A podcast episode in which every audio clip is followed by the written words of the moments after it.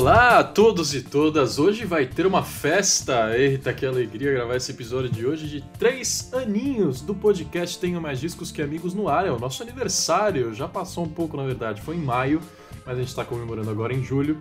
Esses quase 100 episódios que a gente tem no catálogo, comigo, Rafael, Tony, Fanny, Matheus, Daniel e Natália Pandeló, o Diego Frank, nosso DJ também com o programa de samples, é, a melhor banda do mundo, programa de discografias, o resumo toda semana, agora toda semana tem programa aqui e a gente quer comemorar tudo isso e comemorar os milhares de ouvintes que a gente tem a cada episódio. A gente quer a participação de vocês cada vez mais, comentando, sugerindo, entrando aqui, mandando áudio, escolhendo os temas dos programas e para simbolizar isso, a gente vai até entrevistar um desses ouvintes aqui hoje, a gente vai agradecer a vocês, a gente vai relembrar é, os melhores convidados que a gente já recebeu aqui nos nossos episódios, alguns momentos incríveis. Para você que conheceu agora, voltar aí no nosso catálogo, ver cada artista de responsa que a gente recebeu aqui, dos maiores músicos, cantores e cantoras, produtores, engenheiros de som do Brasil já participaram aqui com a gente. E você que acompanha já há muito tempo, comemorar junto conosco. É, ter um motivo de alegria nessa quarentena. A gente pode fazer uma festinha aqui virtual. Então já estou com o pessoal aqui no nosso aniversário via Zoom pra gente cortar o bolinho daqui a pouco. Deem um oi geral aí, meus amigos. E aí, oi, pessoal? Olá! Todo mundo junto. Não, eu tô, eu tô só. Não, sem querer fazer aqui uma teoria da conspiração, mas já fazendo. Lá vamos nós. Vocês notaram que a gente começou em 2017, né? Certo. Desde então, o Brasil ah, foi não, ladeira não, abaixo. Não, mas, mas, aí, mas, mas aí. Que ano que você fundou tua empresa de marketing artístico? É, pior que, cara, foi também um momento que o Brasil foi ah, ladeira abaixo. Então, então vamos ver de quem que é a culpa. Ah, começou a mudar quando o Kanye West lançou aquela merda daquele disco dele. Qual deles? É, o Jesus is King lançou ano passado, finalzinho do ano passado. É, Deus olhou e falou: Não, tá, tá errado. Eu ia perguntar que ano que foi o episódio que o Daniel falou mal do melodrama, né? Ai, Porque... Ano de lançamento foi de 2018, né? É. É, então. Quem que foi eleito em 2018? tá vendo o que você fez, Daniel? E além dessa resenha gostosa, esse é um episódio com entrevista. A gente recebeu, foi em março, Tony. Exatamente antes de começar tudo isso, na metade de março. Depois eu me mudei aqui para a Zona Leste de São Paulo e a gente nunca mais se encontrou lá no seu apartamento, mas recebemos o Lucas Patrício, que é CEO da Half Def, uma das maiores produtoras de podcast do Brasil. O que faz uma produtora de podcast? Reúne, roteiriza, oferece estrutura, viabiliza parcerias, patrocínios para esses programas do nosso meio que não para de crescer, né? O bom do podcast finalmente aconteceu no Brasil. A gente tem cada vez mais programas, mais plataformas, produtores gigantes agora no mercado. E a Half Def, que tem no catálogo programas que a gente ama, como o Projeto Humanos, Imagina Juntas, Esquizofrenóias, podcasts dos maiores do Brasil. A RAFDEF é uma das principais produtoras do Brasil, então o Lucas foi muito gentil em falar sobre tudo isso com a gente e dar um panorama dessa mídia que a gente ama. É um papo muito legal. É, você lembra de ter gravado, Tony? Parece que já faz anos. Né? É, eu lembro, claro que eu lembro. Foi muito bom, foi muito interessante. Eu lembro que a gente tirou dúvidas de podcast e eu lembro que a gente chegou ao final quem for ouvir, ouça até o final, porque tem uma grande questão, questionamento fundamental sobre podcast que eu fiz só no finalzinho para ele e ele não saiu da raia. É isso aí, só vou conversar aqui com vocês 10 minutinhos, daqui a pouco eu já solto a entrevista com o Lucas Patrício da Half Def e aí no fim a gente volta para mais um bate-papo aqui dos nossos melhores episódios e aniversário de 3 anos. Ah, e nesse final também tem papo com o ouvinte, entrou aqui na nossa gravação e ficou uns 10 minutinhos é, falando por que, que gosta do nosso podcast pra gente se achar um pouquinho também, né? Música Tony, primeiro você, porque eu quero saber de antes de eu chegar, antes de eu entrar na sua vida, que eu sei que também é um fato que mudou a sua vida para sempre. Agora empolgou! Agora empolgou! Mas antes de eu entrar na sua vida, você já tinha se aventurado com podcasts com outros, né, Tony? Vai rolar uma DR agora, gente. Dani, vamos sair, Dani. Então me conte, me conte como era. Você mandou no WhatsApp esses dias uma capa de um episódio que tava fazendo sete anos, que era Tenho Mais Isso Que Amigos nos Estados Unidos. Foi, eu fui pra, eu fui pra lá. Primeira vez que eu viajei na minha vida, saí do país, foi em 2013 que eu fui pros Estados Unidos. E comecei em grande estilo, fiz uma viagem de Nova York até Los Angeles de carro. E era, enfim, era minha lua de mel, então a gente aproveitou. E, e aí eu lembro que eu aproveitei para Eu passei no Museu do Hall da Fama do Rock, em Cleveland, passei em alguns lugares que tinha a ver e fiz pauta. E essa, na verdade, 2013, já devia ser a segunda ou terceira iteração do podcast Tenho Mais Discos, porque eu comecei é, muito cedo no podcast. Agora todo mundo tá falando que é a mídia do momento, e etc e tal, mas o Tenho Mais Discos site começou em 2009 e eu já comecei a fazer podcasts ou em 2009 ou máximo 2010. Hipster. Só que como eu tava falando, como eu tava falando em off aqui antes, era um formato que se eu fizesse hoje não ia durar uma semana, porque era basicamente um programa de rádio que eu botava músicas inteiras, eu baixava MP3 e botava para tocar a música inteira. Então daria problema com direitos autorais. Mas era meio que uma rádio pirata doida, porque eu ouvia alguns podcasts nesse formato lá fora. Eu lembro, eu lembro que em 2011, 12 talvez, eu ouvi um podcast do Mark Hoppus, baixista e vocalista do Blink-182, e o podcast inteiro dele tinha 7 minutos. Era ele falando sobre uma música do Descendants que ele botou para tocar inteira depois também. Tipo assim, é nada, né? Hoje em dia, você não vai parar pra ouvir o cara falando de uma música e uma música que tá na plataforma e provavelmente nem vai poder estar tá naquele programa. E também então, você, me pode... mandou, você me mandou recentemente o canal do Mark Hoppus hoje na Twitch, que é ele falando sem parar por horas e horas. Exatamente. Como as coisas mudam. Como as coisas mudam, exatamente. É verdade. E aí é, era isso, assim. Tem uma banda que eu gosto muito de hardcore que se chama NoFX. E e também, começo dos anos 2010 ou até antes, tem uma letra de uma música deles que fala que meio que tira sarro assim do ativismo na internet e, em tempos que a internet ainda engatinhava e falava que a revolução mundial viria num podcast. É, e eu achava isso sempre, sempre ficava pensando a respeito. E aí eu sempre quis fazer, sempre fiz. Era uma coisa que, tipo assim, quando cansava de fazer todo o resto, eu passava da meia-noite às quatro da manhã editando um programa, porque eu colava MP3, cortava, aí falava, eu, eu entrava eu falando, aí e eram, tipo assim, programas de três horas. Era é, bizarro. eu era ouvinte. Eu era ouvinte nessa época. Olha aí! É, e eu não queria falar nada, não. Eu era ouvinte porque eu gostava das músicas, mas a qualidade era bem complexa, né, Tony? Assim, era, era tipo assim, era. era mas, mas naquela época, ainda, ainda mais pra fazer arquivo longo, assim, era bem complexo, assim, pra tu, tu meter é. uma qualidade legal, assim. E... É engraçado que eu usava o mesmo programa que eu uso hoje, o Audacity. Exatamente a mesma coisa. E é gostoso, né, cara? Você vai mexendo em faixa de áudio, montando coisa, quando você vê a hora passa. Cara, eu curto editar os programas. Então, pois é, eu gastava 3, 4 horas. Só que era um microfone ridículo, aqueles de computador horrível. Assim. E o Daniel e a Fanny, o que mudou na vida de vocês desde que vocês viraram estrelados podcasters no Brasil? Olha que isso! Ai, nada, aquelas. Não, antes disso, Daniel, quantos anos você tinha quando você ouvia o meu podcast? Pô, cara, 10 anos atrás eu tinha 20, cara. 12? Tinha 20. A idade do Daniel é sempre um debate no, no grupo. É, cara, cara, eu vou fazer 30 anos e vocês continuam me tratando. que isso, cara? Eu, eu literalmente sou pai de família agora, sabe? É, eu, eu fiz parte de uma dessas gerações fracassadas dos ex do Tony aí. É... Não vamos chamar de fracassado. A gente teve. A gente teve. Calma também. A gente teve uma sequência com o Thiago, que editava, apresentava também e sim, tal. Sim. Que foi muito boa. Senão ele vai ouvir e vai achar que não foi um fracasso, foi incrível. É, não, pior que foi, era realmente bom. Foi nessa geração até que teve esse podcast dos sete anos. Eu tava nesse podcast, se eu não me engano. Que eu me lembro de, de, de, de papear sobre isso. Ou foi isso, ou a gente só ficou conversando aleatoriamente em algum momento sobre exatamente esse de assunto. Sete anos atrás, né? É, cara, sete anos atrás. É, eu já tava nessa. Perguntei pro Tony quando ele mandou essa foto, quando vai rolar a parte 2 do episódio pra eu ir lá produzir esse programa, né? TMDK nos Estados Unidos. Não esse episódio só teve parte 1? Um. Não, deve ter, não, deve ter tido a parte 2. Não, Rafa, fica à vontade, cara. É, é. Você tá à vontade Respondeu, pra ir, vai lá, pros Estados Unidos agora, tá liberado. Se você conseguir é. entrar... Exatamente. Vai lá e fala, eu sou brasileiro e quero entrar. Rapaz, a, melhor, a melhor situação que está rolando agora é daqueles astronautas que foram.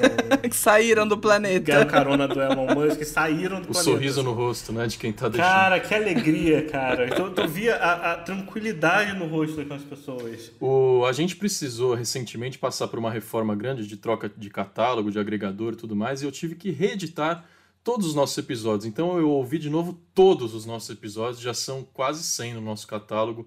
É, relembrei várias risadas boas, uns temas bem interessantes, principalmente que continuam é, mais atuais de ouvir. Tem vários temas que parece que a gente lançou hoje. Tem um que chama Músicas que Salvaram a Minha Vida. É, são vários É, depois. Eu vi que o, o primeiro episódio a gente já tava falando de crise política, cara. O primeiro episódio foi crise política. Caraca, cara. O segundo é eu e você só, Daniel, falando de Uhum. quais sensações e emoções as músicas nos trazem. Olha a ciranda, a filosofia lá do Caraca, ciranda, total, cara. assim. A gente acabou esse episódio fazendo umas miçangas e vendendo bijuteria na praia. Eu tava citando agora de um Músicas que Salvaram a Minha Vida. Era um projeto muito legal em que artistas fizeram covers de músicas que salvaram a vida deles. E a gente pegou vários depoimentos, não só da galera aqui do podcast, mas do site também, para falar da, é, de como a música é um, é um apego sentimental importante em momentos ruins de saúde mental, como é agora, 2020. Vocês lembram de alguma coisa legal? Cara, eu gosto muito dos episódios com participação e eu lembro que a do Marcelo D2 me, me marcou bastante, porque não só foi um episódio legal, como ele falou depois a respeito. Eu tive a oportunidade de entrevistá-lo é, para outra coisa depois, sei lá, um ano depois talvez, e ele lembrou e falou: Ah, pô, aquela- aquele podcast foi legal. Então, entre um milhão de coisas que ele faz, ele lembrar disso, acho que também o marcou. Eu lembro que teve Elza Soares também, né? Sim, o da Elza foi sensacional. Quando ela tava fazendo a turnê da A Voz e a Máquina. O D2 foi quando ele tava lançando Amária para os Fortes. Tony, você entrevistou. o do Paulo Miklos, cara. É, teve com o Paulo Miklos também, lançando. Paulo o Miklos, incrível. Eu amo aquele disco dele. É, e no momento que ele estava em reconstrução da vida, né? Não só da carreira, depois de É. perder pessoas amadas e separando dos Titãs. Inclusive, a gente entrevistou os Titãs aqui no podcast também, os três remanescentes. Um programa que a gente fala só da carreira deles, né? Tony, você entrevistou o engenheiro de som dos Beatles para esse programa, Tony X. Foi. Geoff Emerick. Foi. Geoff Emerick, que ele morreu seis meses depois, talvez. Foi muito lou- Eu tenho guardado o cartão de visita dele. O Geoff Emerick veio pra, pra Rio to Sea, que é um evento no Rio de Janeiro. E nesse ano eles trouxeram o Geoff Emerick pra um painel de produtores musicais. Ele era um cara que foi engenheiro, ele não foi produtor, ele era engenheiro de som. E tava ali do lado quando ele mesmo falou: Ah, o John Lennon pedia. Ah, eu, eu preciso de uma guitarra maluca que vá soar como um troço que ninguém nunca ouviu. E ele descrevia como é que era. E, esse, e o Geoff Emerick tinha que ir lá. Não existia Pro Tools na época, ou qualquer outro software. Ele ia lá e fazia, sei lá, uma caixa de madeira e botava uma lata na frente, e aí amarrava com corda e testava pra ver se ficava do jeito que ele queria. E foi muito legal. E ele faleceu pouquíssimo tempo depois. Eu lembro até que nessa ocasião ele estava com um empresário dele aqui no Brasil e quem deu a notícia da morte foi o empresário falando que estava ao telefone com ele e ele caiu no chão e morreu num ataque cardíaco. Não era um cara que costumava. Ele era um cara que costumava viajar, porque ele escreveu uma das biografias dos Beatles mais, mais famosas de todos os tempos. Mas era um cara que não costumava estar tão disponível assim. E aí, pouco tempo depois, a gente perdeu ele, então foi uma oportunidade literalmente única. É um programa que a gente fala sobre profissões do mundo da música, em que a gente falou também bastante sobre o Miranda, outro personagem que a gente perdeu recentemente. Ah, eu ia falar, eu ia falar, tinha outro nesse programa, era o Miranda, então. Queridos, uma pausa aqui com Daniel e Fanny. Eu e o Tony continuaremos agora para a gente trazer o nosso convidado de honra desse podcast, Lucas Patrício. Muito obrigado por ter gravado. Para você que gosta da Podosfera, que ouve vários programas, que segue todo mundo, que gosta de conhecer os criadores de conteúdo, é, essa entrevista, esse papo com o Lucas é imperdível. Ele fala de tudo de bastidores e mercado de podcasts. Esse papo foi presencial, gravado antes da pandemia, no comecinho de março. A gente se encontrou lá na casa do Tony. Eu até deixei no finalzinho pra gente dar uma risada. É, antes de fazer as despedidas, eu falo pro Tony que espero voltar lá em breve, que a gente vai continuar gravando vários episódios presenciais. Ele fala: sim, minha casa tá aberta. Mal sabíamos nós que ele viajaria pro Paraná, eu viria me isolar aqui na casa da minha família. A gente não se encontra desde então. Então, a última vez que eu, eu e Tony estivemos cara a cara. Vamos lá, para essa entrevista é com você, Rafael. Muito bem, obrigado ao Rafael. Tô passando a bola para mim mesmo. Tava falando no, no, nosso programa especial de três anos com a nossa galera. Agora eu sigo a, a, a, apresentação aqui, mas não estou sozinho. De novo, Tony X nos recebendo no nosso home studio aqui em São Paulo. Tony, tudo bem com você? Saudades de gravar face to face? Tudo certo, pois é, né? Só começa depois do carnaval. É. E aí estamos de volta. A gente está recebendo um convidado ilustre, muito bacana ter a sua presença aqui, Lucas. Lucas Patrício, CEO da Half Def, produtora de podcasts. Quero falar sobre essa sua atuação, sobre a Half Def, sobre a GMD também. Mas primeiro, bem-vindo, uma honra receber você aqui. Pô, imagina, queria agradecer o convite, é super legal participar. Eu adoro podcast, acho que eu tenho bias para isso. Então é um prazerzaço participar do podcast de vocês. Obrigado pelo convite. Espero que eu possa agregar aí algum tipo de informação útil para o ouvinte de vocês também. Muito bem, o Lucas está presencial aqui com a gente, a gente está gravando também cara a cara aqui com o Lucas, vamos fazer umas fotinhas, alguns vídeos, então confira também nas nossas redes sociais. Uh, você estava contando aqui para a gente em off que a GMD já está com nove anos né, de existência, uma agência de marketing digital, vocês têm escritórios no Brasil e no México. Uhum. Agora, a Half Def é uma empreitada mais recente da GMD, são três anos já de Half Def? Dois completados agora. Dois completados agora. É, agora há pouco, né? Mas foi no finalzinho de fevereiro. Mas a Half Def já tem 20 programas no catálogo, vocês chegaram recentemente a quase 300 mil ouvintes, são 23 programas produzidos e não é qualquer programa. Tá entre os mais ouvidos do Brasil, tem o Projeto Humanos, o Imagina Juntas, é, o K-Papo, o Papo Torto, o Anticast, que eu adoro. O Esquizofrenóias, que é maravilhoso. Exato. Eu queria saber como foi a sua trajetória na GMD para chegar e perceber que o mercado estava de fato para a gente começar a organizar os podcasts para que seja é, publicado, pensado estrategicamente em um lugar só? Eu abri a GMD, que é uma agência digital, né, há, há quase nove anos, agora vai completar isso há nove anos. E quando eu abri a agência, eu acho que foi muito na pegada de querer fazer um, algo que eu gostava, né? E eu venho no mercado de. Sou jornalista, então vim do mercado é, jornalístico, escrevia em revistas de entretenimento e games. Então tem uma conexão muito forte com game, principalmente, né? E aí chegou uma hora que eu falei, putz, seria super legal poder fazer uma coisa minha, né? Acho que é, todo millennial passa nesse momento na vida. Eu acho que os nossos pais queriam abrir bar, a gente quer abrir empresas, né? Que não, não deixa de ser quase a mesma coisa. Acho que o risco pode variar um pouco. E aí decidi abrir agência e trabalhar mais próximo com aquilo que eu gostava muito, que era game, né? E aí tive a sorte, né, de é, trabalhar com empresas muito grandes e né, agregando durante esses anos todos vários trabalhos e conhecer muita gente. E nessa, nessa caminhada, né, eu conheci Gustavo Lanzetta, que também é jornalista, é, enfim, hoje tá, é, tem vários trabalhos assinados na Globo, enfim, é roteirista, humorista, enfim. Só que ele, eu conheci ele na época pelo a gente chama jornalismo de joguinhos, né? É uma, uma piada interna, de, porque tem esse lance do pessoal falar, ah, mas é joguinho, né? Então a gente se conheceu nesse meio dos joguinhos. A gente se conheceu nessa época tal, sempre trocamos muita ideia, e em uma época ele tava com o papo torto, ele falou, cara é, tô aqui com um papo torto, tem mais uns podcasts tava começando, tava começando Imagina Juntas. Ele, pô, tô pensando em pegar um estúdio, mudar um pouco. Eu falei, e se a gente, ao invés de você só. Porque a gente tem uma estrutura de estúdio aqui em São Paulo, né, da agência de vídeo e tal. Falei, ao invés da gente só te alugar, te fazer um estúdio, por que, que a gente não faz algo junto, né? Então a RFDF, na verdade, é o nascimento dela aconteceu pela GMD e pelo Gus, né? Então são os dois sócios na empreitada. E a RFDF é um produtor de podcast. Então o nosso objetivo era assim, cara é, a gente adora podcast, o Gus é entusiasta, faz podcast há mais de 12 anos. Eu também fiz muito podcast na, na, na unha também há muitos anos atrás, alguns sites de games. Então, eu gosto do formato, ele gosta do formato, e a agência tinha muita vontade de fazer algo mais autoral também, né? A gente faz muito brand and content. E no fim do dia a gente fala, pô, a gente tem estrutura, tem equipe de criação, a gente tem aqui negócio, a veia criativa bombando, e a gente não tem nada nosso. Então acho que a foi um caminho de começar a explorar esse lado. Então a produtora nasceu com essa vontade. A gente deu um pouco, deu um pouco de sorte, talvez, assim, porque a gente nasceu em fevereiro de 2018 e no mês seguinte a gente estava em reunião já com o, o diretor regional de, de podcast do Spotify. Então, é o Javier, que é um cara que tinha acabado de entrar na empresa há poucos meses para montar a estrutura de podcast na, na, na, região. Então, a gente teve sorte de já ter esse contato desde o começo e já entender bem para que lado que o podcast, enquanto negócio, ia rodar. Então, a gente meio que foi surfando essa onda junto com, com os players, aprendendo, produzindo, trazendo criadores. Então, assim, o nascimento da RFDF foi muito motivada por a vontade de criar coisas originais e de entender como que a gente podia transformar podcast em algo mais profissional, por meio da experiência da agência também. É, a gente tem várias opções, ué, opiniões e pontos de vista a respeito desse boom do podcast recente. Como você falou, você fazia podcast há muito tempo. Uhum. É, eu fazia podcast, eu comecei a ter mais disso em 2009, em 2010 eu fazia podcast. É, eu costumo brincar que era uma rádio pirata, porque eu pegava, baixava MP3 e ia montando um programa gigante, uma tripa de três horas, mostrando música pra galera. E quem quisesse baixar, baixava. Colocando no casar, né? é, tipo, Sou sick. Foda-se, foda baixava a música e ouvia lá mesmo.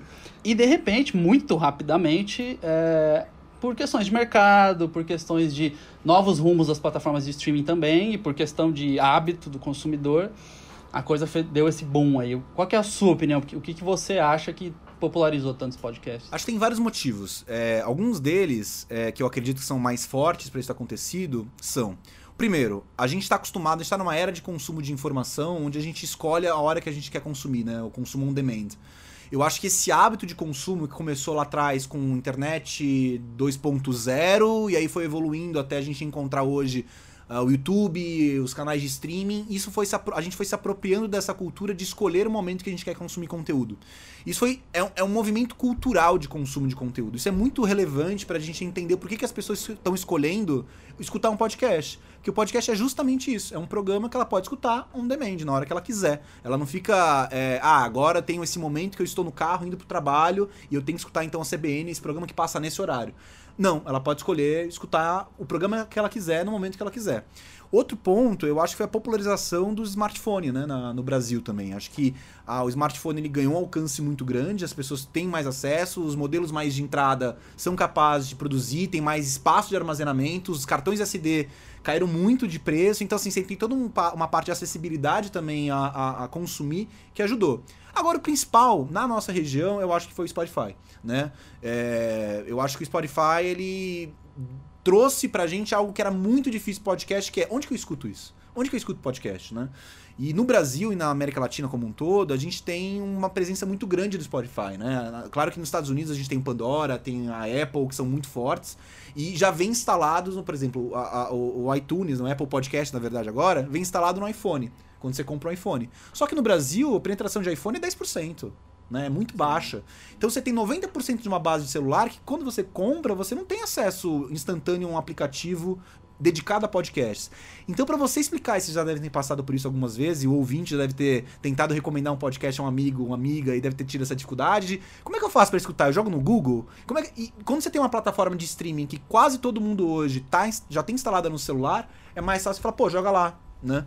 Então, eu acho que o Spotify ajudou muito a popularizar pela facilidade de acesso. E aí, uma vez que você tem o início de uma educação sobre como consumir, aí você consegue descer para outras plataformas, né? Não acho que o Spotify é o único que faz isso, o Deezer tá fazendo, a gente vê Storytel chegando no mercado, vários outros players também trabalhando, o Tidal, enfim, a própria Apple, acho que devagarinho tá tentando fazer isso no Brasil, mas você começa a trabalhar educacionalmente como é que você faz para escutar. E essa é uma barreira muito grande do podcast, né? Uma vez que você escuta o primeiro e você entende o que é, aí pronto. Aí você já bebeu da aguinha, você vai buscar e vai colocar um pouco mais de esforço. Mas eu acho que o primeiro contato era muito difícil antes, né? Até porque antigamente o consumo de podcast era feito pelo computador. Você escutava o podcast num desktop enquanto estava trabalhando, dava a hora do trabalho você desligava, ou dava a hora do almoço você desligava. E hoje você tem essa característica de poder escutar on the go, né? Então, eu acho que esses três pontos para mim são os, os principais motivos. acho que eles juntos, assim, é, foram formando esse momento interessante, que acho que desde 2018 no Brasil a gente vem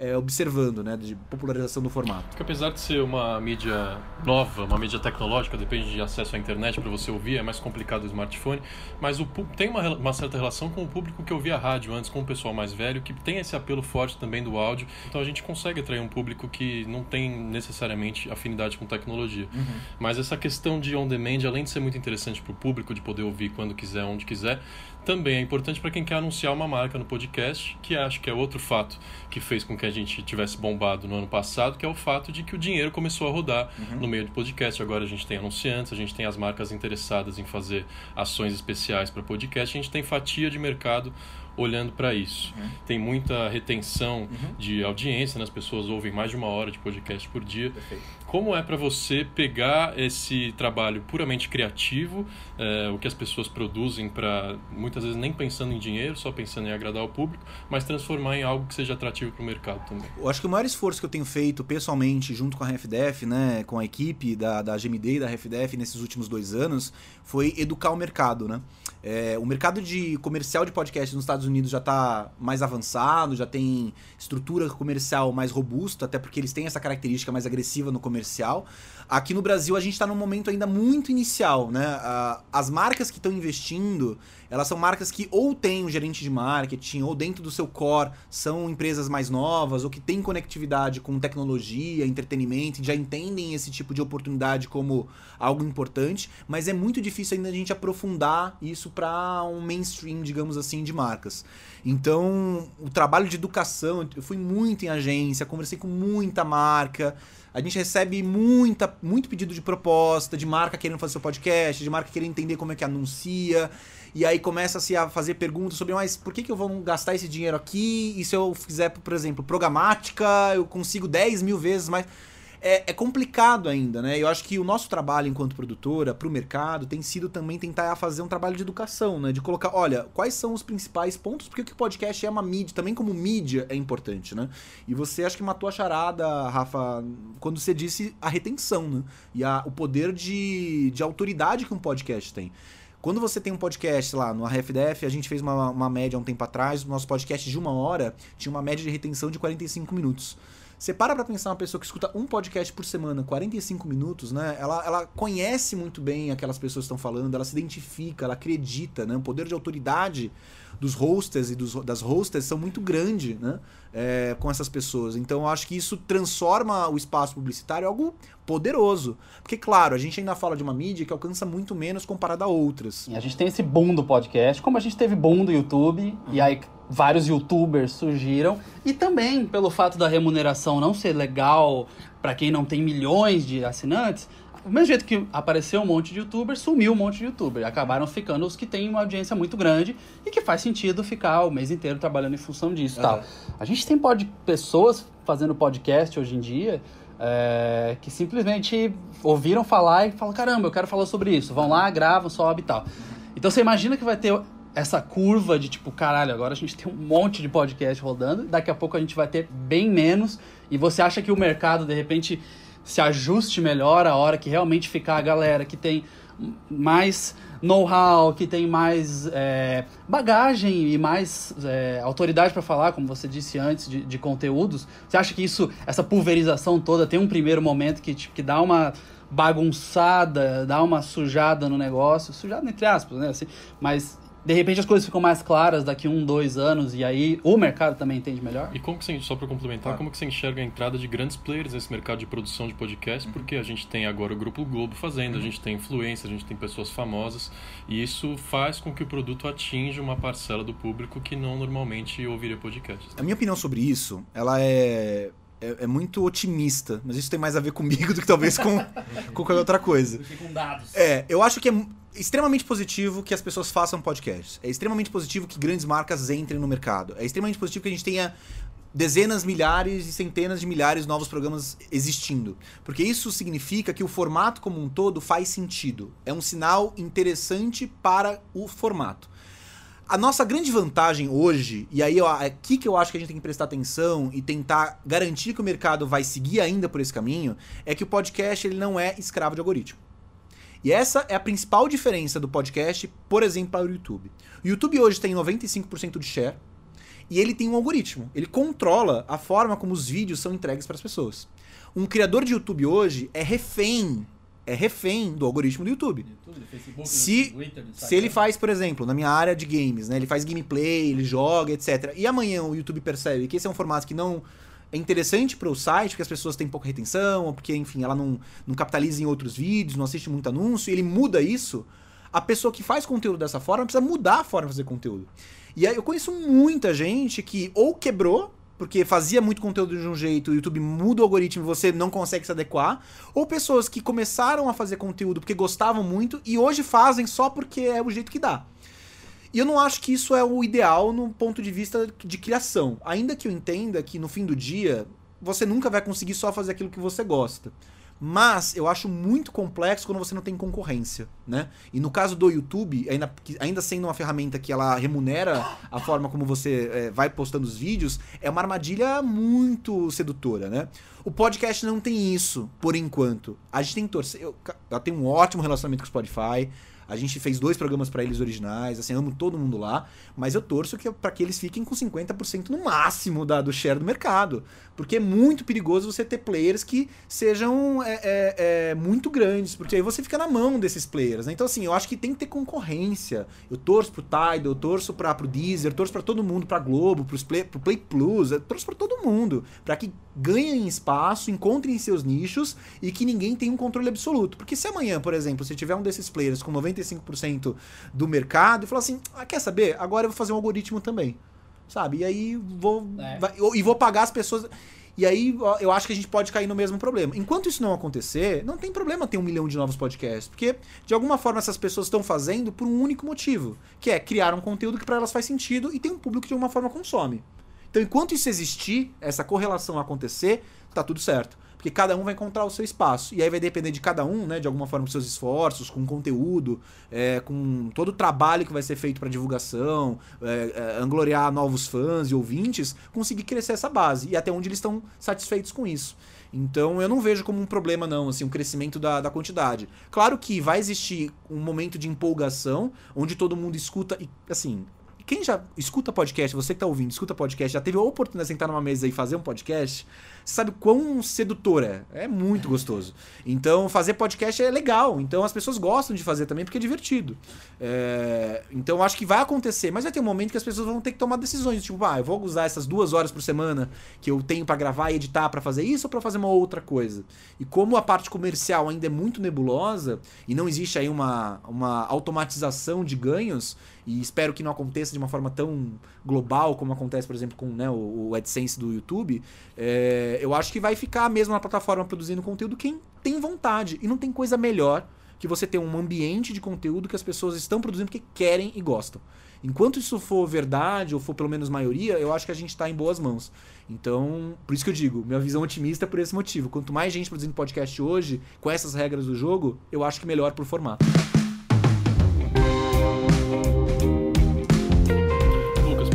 Pouquinho para o começo da nossa conversa e falar um pouco mais do seu trabalho do trabalho da Def, que é muito legal. A gente está conversando aqui no podcast com o Lucas Patrício, que é CEO da Def, produtora de podcast. São 20 programas atualmente no catálogo. Vocês chegaram recentemente a 20 milhões de plays no total, né, de todos os programas e todos os episódios. Eu queria que você me contasse um pouco de cada produtor, de cada. Não precisa ser todos, né? Mas falar um pouquinho dos produtores que estão lá com você. Como você fez esse trabalho de abordar pessoas que já produziam programas antes da Def existir, mas, por exemplo, o Ivan Muzanzuki, ele faz um trabalho incrível no Projeto Humanos. Imagina Juntas é o podcast preferido da minha namorada, mais do que o meu. Ou seja... Revolution, Anticast. Como foi abordar essas pessoas, trazer para o catálogo da RafDef e como é trabalhar com tanta gente criativa assim? Eu acho que a RafDef ela tem um, um propósito hoje de ser uma produtora que tenta inovar, tenta colocar para fora um pouco de uma linha editorial que a gente imagina ser fazer parte da, da, da essência da empresa, né? Eu acho hoje a gente tem a gente divide os nossos esforços, esforços em, em, duas frentes, né? O primeiro é encontrar esses criadores de conteúdo. E o tempo inteiro a gente está conversando, ouvindo, recebendo é, é, pedido de conversa, é, analisando. Mas o nosso objetivo é criar conteúdos e distribuir, representar conteúdos que a gente considera que são relevantes para a nossa missão. Que são conteúdos que, de uma forma, falam com nichos diferentes, ou trabalham formatos diferentes, ou que tem uma mensagem muito importante para ser dita, sendo é, comercialmente viáveis ou não. E aí eu acho que o melhor exemplo que a gente tem é o Revolu Show que é um podcast de mestres de história falando sobre a esquerda, né? Revolucionário. Então, é uma coisa extremamente de nicho. que marca hoje nesse Brasil de 2020 vai querer anunciar no podcast desse, né? E aí você coloca política no meio, inevitavelmente, apesar de não ser um podcast de política em si, né? É, mas é difícil. E como é que você vai bancar? E, não, e a gente não se importa muito com isso, né? Acho que eles têm uma mensagem importante para passar e um conteúdo interessante para dizer. São pessoas que têm ali um conhecimento muito aprofundado sobre um tema que é interessante para um nicho. Então isso pra gente é o suficiente. Ainda que a gente tenha programas como né, o programa da Foquinha, o Donos da Razão, que é um podcast extremamente comercial, né? Ela é uma influenciadora muito conhecida no YouTube, no Instagram, apresentadora da Multishow. Ela tem um programa sobre relacionamento com o namorado dela, então, que é mais pop, então tem um formato mais comercial, assim como Imagina Juntas. Então, enfim, acho que a gente tenta fazer um balanço, né? De coisas que a gente quer fazer, gosta de fazer. Esse é um esforço. O outro esforço, a outra frente da RefDef, é usar o expertise em produção de podcast, a parte técnica, e o conhecimento da agência, né, da GMD, enquanto uma agência especializada em brand content, para encontrar marcas que queiram trabalhar no formato. E aí é, por exemplo, a gente fez podcasts para o Spotify, a gente fez podcasts para Sony Music. Então é um trabalho mais focado em branded content para usar o formato para essas marcas, trazer as marcas para anunciar nos podcasts. Então aí a gente faz um cross. Mas é, o trabalho com os criadores é extremamente prazeroso, porque você pega o Ivan, que é um, é um gênio, o Ivan é um cara completamente diferenciado um gentleman, assim, extremamente fácil de trabalhar, porque ele é, é extremamente focado no conteúdo dele, na qualidade. E para quem gosta de conteúdo, né, e trabalha com conteúdo, nada melhor que você conhecer uma pessoa que tem o cuidado que o Ivan tem com o conteúdo dele, né? E o Projeto Humanos é um fenômeno. É, vai sair a série, o primeiro podcast brasileiro a ser adaptado para audiovisual, vai sair a série na Globoplay agora no meio do ano, o que é um marco para o mercado. Eu acho que vai ser o primeiro de talvez muitos outros que vão fazer esse mesmo caminho. E o Ivan é muito merecedor, é um criador fantástico e a gente tenta se conectar com essas pessoas, né? E o nosso contato é justamente por, por essa frente, né? Como a RefDef se posiciona no que ela acredita, e é quase como você criar uma amizade, né? Você fala assim, olha, esses são os meus valores, essa é a minha missão, e se o outro lado tá de acordo, eu acho que encontra-se ali um momento de se colaborar, né? Então, seja a gente fazendo a representação comercial, cedendo o estúdio que a gente tem aqui em São Paulo para as gravações, equipe, enfim. Aí é uma, uma discussão sobre como cada lado pode se ajudar. Mas a missão da RefDef hoje é tentar encontrar projetos que tenham esse objetivo, né? Tentem é, explorar novos formatos, novos nichos, de alguma forma estejam alinhados com a nossa linha editorial. E claro, assim, existe uma preocupação, obviamente, comercial de como isso vai virar é, dinheiro em algum momento, mas não é o principal, assim. Eu acho que enquanto produtora, a gente, enquanto puder, vai estar tá sempre tentando viabilizar projetos que façam sentido e sejam necessários. Tony, a gente está aqui para aprender, a gente quer crescer também. Já tirou todas as dúvidas aí com o Lucas? Cara, a gente poderia ficar falando muito, muito tempo, né? É... Olha, eu gosto de falar, assim, eu gosto de podcast. É, a gente percebeu, não, isso é, isso é maravilhoso. Mas eu, eu, tenho, eu tenho uma pergunta, eu tenho algumas questões, mas eu preciso fazer essa pergunta antes que eu esqueça, que é uma pergunta que fazem muito para mim. É por causa do Tenho Mais Disso Que Amigos. E esse nome, cara, Half Deaf. meio surdo, é isso? É meio surdo. É... o Vitor Brandt, ele é um roteirista também, ganhou M com uma malhação há dois anos atrás, assim, é um cara fantástico, ele ajudou a fundação da empresa, é, quando a gente abriu ela dois anos atrás, e ele é meio surdo. Ah, então. Pronto, já explicou. Então a gente achou curioso, assim, é, é curioso, né? Mas, mas é um traço com muito. Todo respeito. Com todo respeito. O Vitor, Vitão é incrível. E é um, é um traço muito marcante, né? Dos amigos dele, assim é, sabem que ele é meio surdo. E aí foi, foi meio que natural, assim. O Gus falou, cara, tem que ser RFDF, o Vitão é super legal. E, e aí virou, assim. Foi uma coisa é, muito. Em inglês ficou foda, né? É, e, e, acho que é diferente também, não é uma sigla, é uma coisa diferente. Então acho que tem um pouco também. E tem a ver com o formato que é áudio, né? Eu sempre achei é, que fosse uma parada é. por causa do áudio, ou, ah, sei lá, o conceito que a gente quer, sei lá. É. Não, não imaginaria. Mas eu sou bom de nomes estranhos, né? Você sempre tem uma explicação muito boa. Mas eu, eu sei, que você, que chegou a pensar no nome em inglês também pro. pro... Eu não só pensei, como comecei. Eu é. tenho mais disso, era I have more records than friends. durou Literal. um mês. Durou um mês. Eu falei, caralho, isso aqui não vai dar certo, mas em português é tão bom, né? E aí eu me mudei em um mês para português e o negócio foi. E é engraçado que na época eu colocava no subnick do MSN e as pessoas iam perguntar se eu tava triste. boa parte dos ouvintes nem sabe o que é MSN, mas é, enfim, né? Mas é, isso é uma questão de perspectiva, né? Porque você pode ter 200 amigos, se você tiver 300 discos. Exato, só... exato. Então... E, e, hoje no digital fudeu também, porque, ah, conta minha biblioteca do Spotify ou não? Aí vai depender da capacidade do seu telefone. Preocupado eu ficaria se fosse o inverso hoje em dia. eu falo, nossa senhora, você tem certeza que você tem amigos assim? É, Cuidado. Você, você está sendo enganado. É, e eu queria saber, cara, projetos futuros de vocês, assim, o que, que vocês estão pensando? Que é recente, uhum. porque o mercado é recente, você claro. já falou muito sobre como ainda todo, todos estamos tateando o mercado e, a, e, a, e o formato. O que, que você enxerga para vocês de, de, de, projetos e para o e pro formato também? A nossa ideia na RefDef é tentar com uma certa é, frequência produzir coisas novas, né? E aí, assim, sendo extremamente honesto com vocês, tem um gargalo fantástico, que é terrível, mas é fantástico, de possibilidades, porque a equipe é pequena. A RefDef é quase uma startup, né? Claro que tem agência por trás, dá todo o suporte, mas é uma startup, né? E como vocês fazem também, vocês sabem como é difícil tocar algo que é autoral, né? Então, o que a gente tenta fazer é garantir que a gente tem recursos suficientes e equipe, tempo, etc, estúdio, etc, para bolar projetos com uma certa recorrência. A nossa ideia é a cada trimestre lançar pelo menos um ou dois novos programas, né? Que sejam de longa duração, que sejam programas de, sei lá, 10 episódios, 8, 12 episódios. Então a gente está constantemente procurando parceiros, conversando, entendendo, tentando ver o que a gente consegue fazer. E aí nesses projetos podem ser coisas que sejam puta sacadas comerciais, que isso aqui pode estourar, vender, etc. E coisas que assim, não tem nem a menor chance de alguém querer anunciar, mas é uma mensagem legal, é um projeto que a gente acredita, é um criador que tem alguma coisa para falar e a gente pode usar a nossa estrutura para dar holofote, né? Claro que aí essa, essa foi ruim porque o holofote luz no podcast, mas aí colocar amplificar essas mensagens, né? Uh, a ideia é essa, cada três meses procurar alguma coisa, se coçar para fazer alguma coisa diferente. Esse é o objetivo, assim, não são projetos secretos nem nada, mas são coisas que a gente vai conversando com criadores, tentando entender o que, que cabe na nossa agenda de produção e vai fazendo. A RFF não tem grandes investidores por trás, com muito dinheiro para produzir em escala.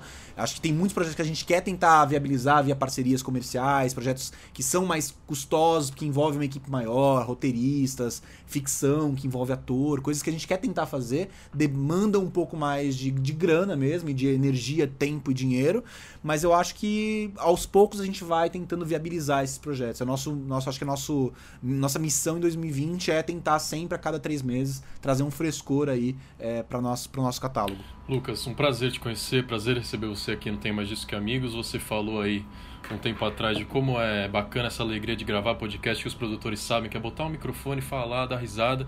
E quando a gente recebe convidados como você, a gente renova essa paixão que a gente tem pelo podcast. Então, muito obrigado. É, como faz para procurar a RafDef? Eu sei que vocês estão aqui em São Paulo. Quem quiser mandar uma mensagem, faz como? Só entrar no site, rafdef.com.br. É, lá vocês têm todos os acessos de contatos. Se quiser me dar uma arroba no Twitter também, Lucas Underline Patrício.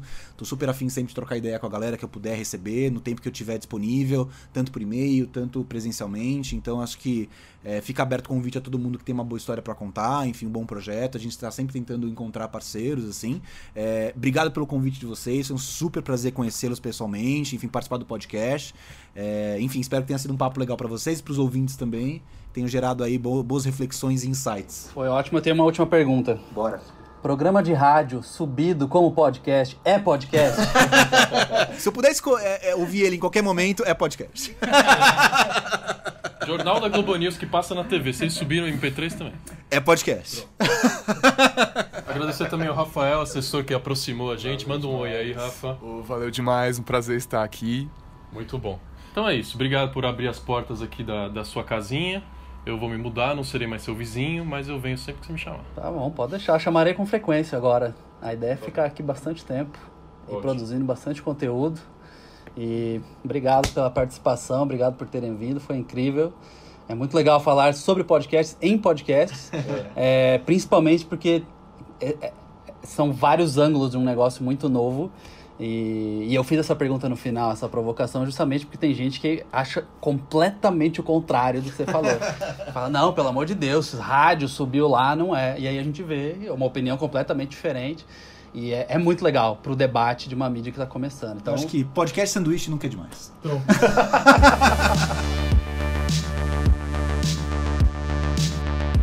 Fânia, a melhor, lembra melhor lembrança para você é xingar o Daniel quando ele fala mal do melodrama. Né? É, na verdade, meu, meu primeiro desafeto nesse podcast foi o Matheus, né?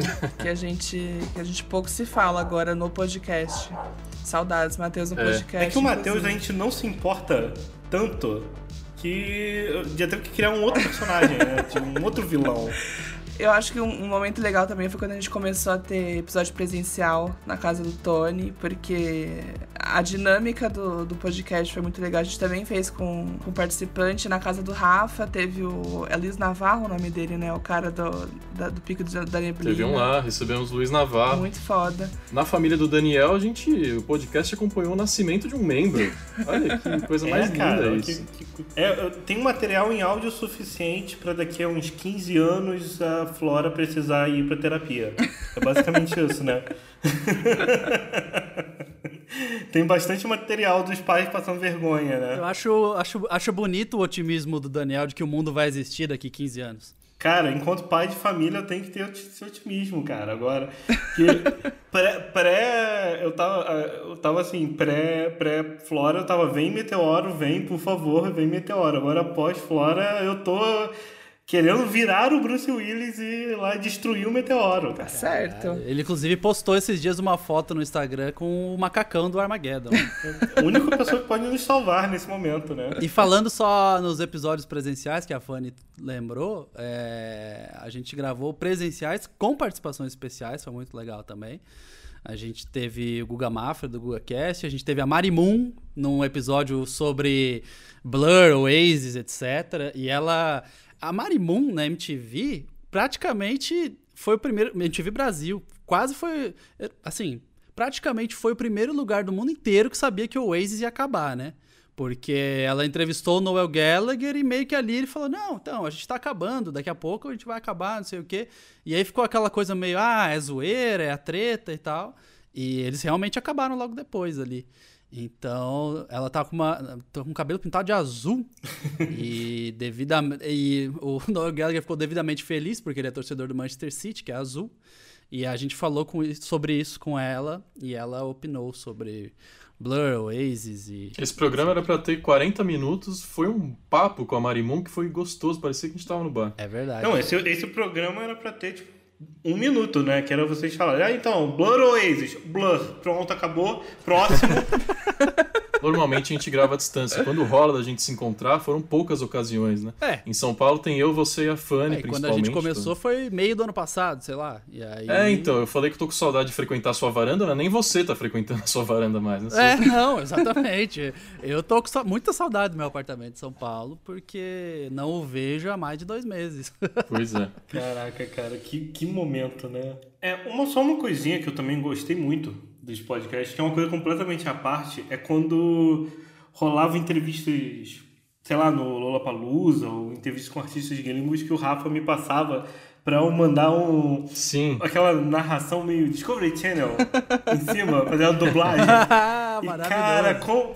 Cara, e pra, Pô, cara, como... e pra editar isso, Daniel, eu preciso deixar a faixa do artista, eu tenho que descer quando ele fala, subir a sua voz, ficar. É, cara, É, eu, eu- eu, eu, Pra mim é um puta trabalho meio Globo Repórter. É, mas o também. que é mais legal disso é que eu, eu, eu gostava de ou fazer a voz mais Discovery Channel possível, aquela coisa meio robótica, que tipo, zero sensações, ou tentar meio que atuar, sabe? Assim, é, é, é aquela voz, é, tipo, cara, isso aqui são temporadas e temporadas assistindo largados e pelados Caralho.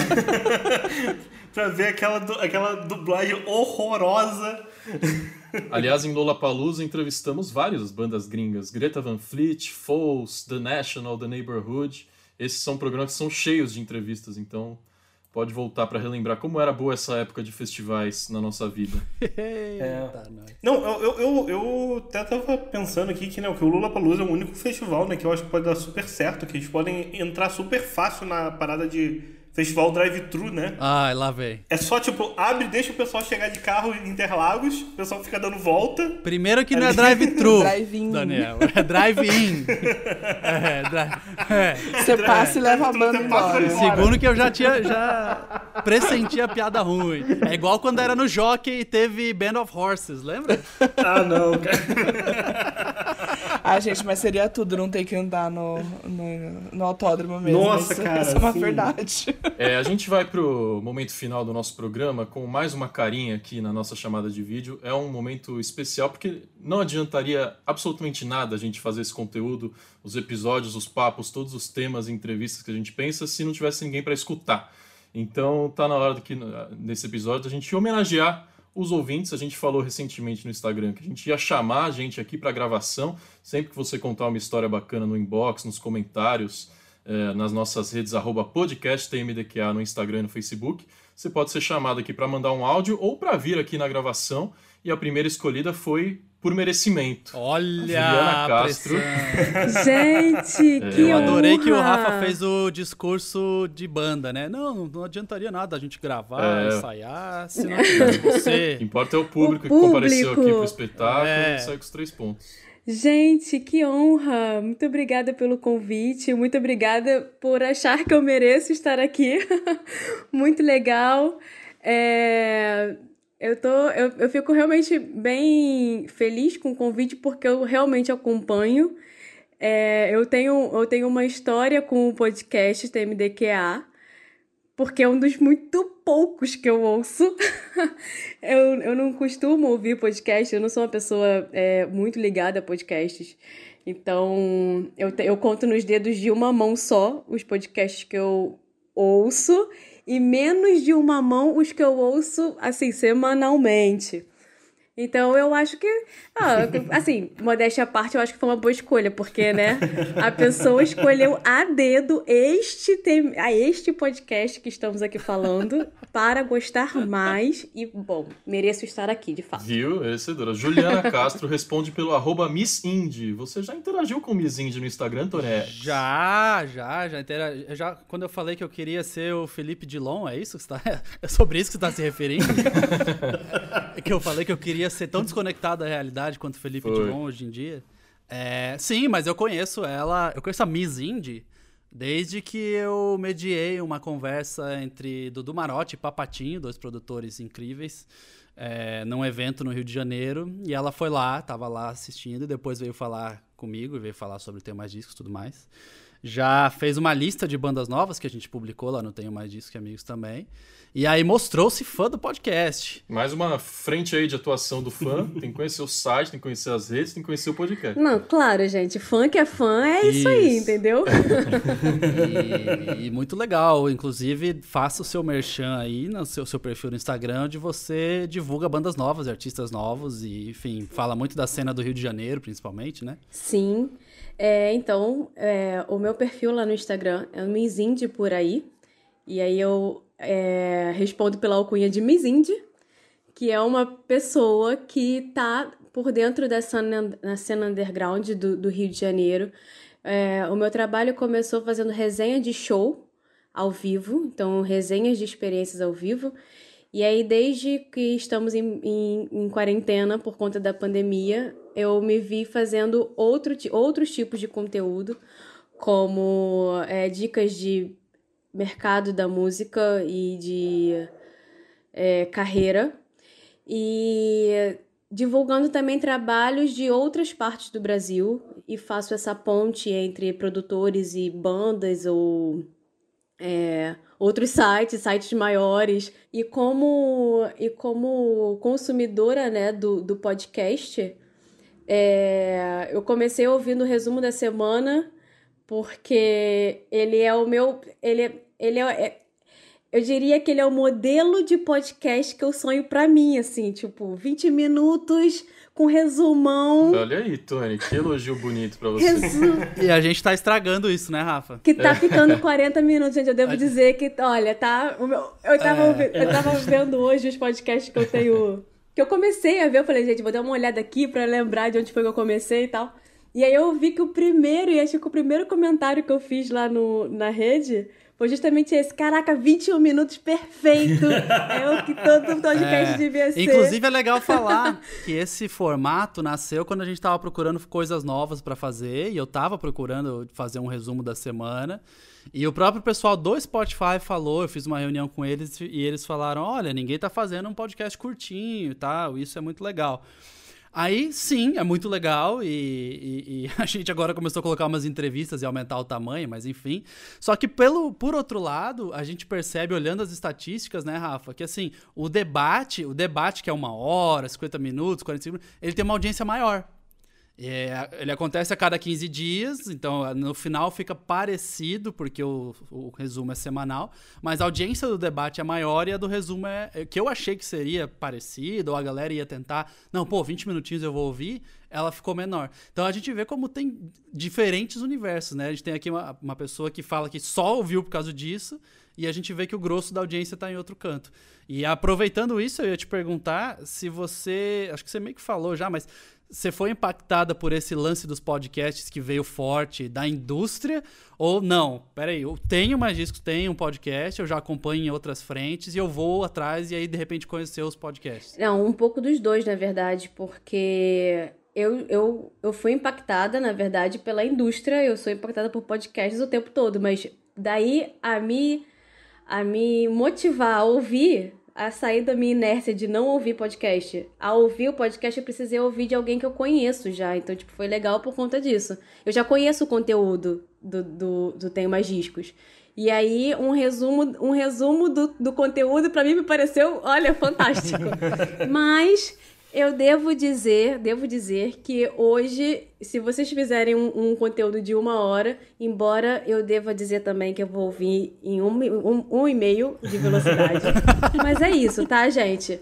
Porque não é mais o tempo que me, me, que me, que me chama a atenção. Uma das coisas mais, mais legais, assim, que eu tenho visto, no, principalmente no resumo, é que o resumo eu escuto religiosamente é porque vocês têm discutido, vocês começam com, com discussão sobre cenário político e envolve isso na música, e aí tá terminando com a entrevista que também tá envolvido no cenário político. Então, tipo, é realmente uma coisa informativa e não é só informativo de música.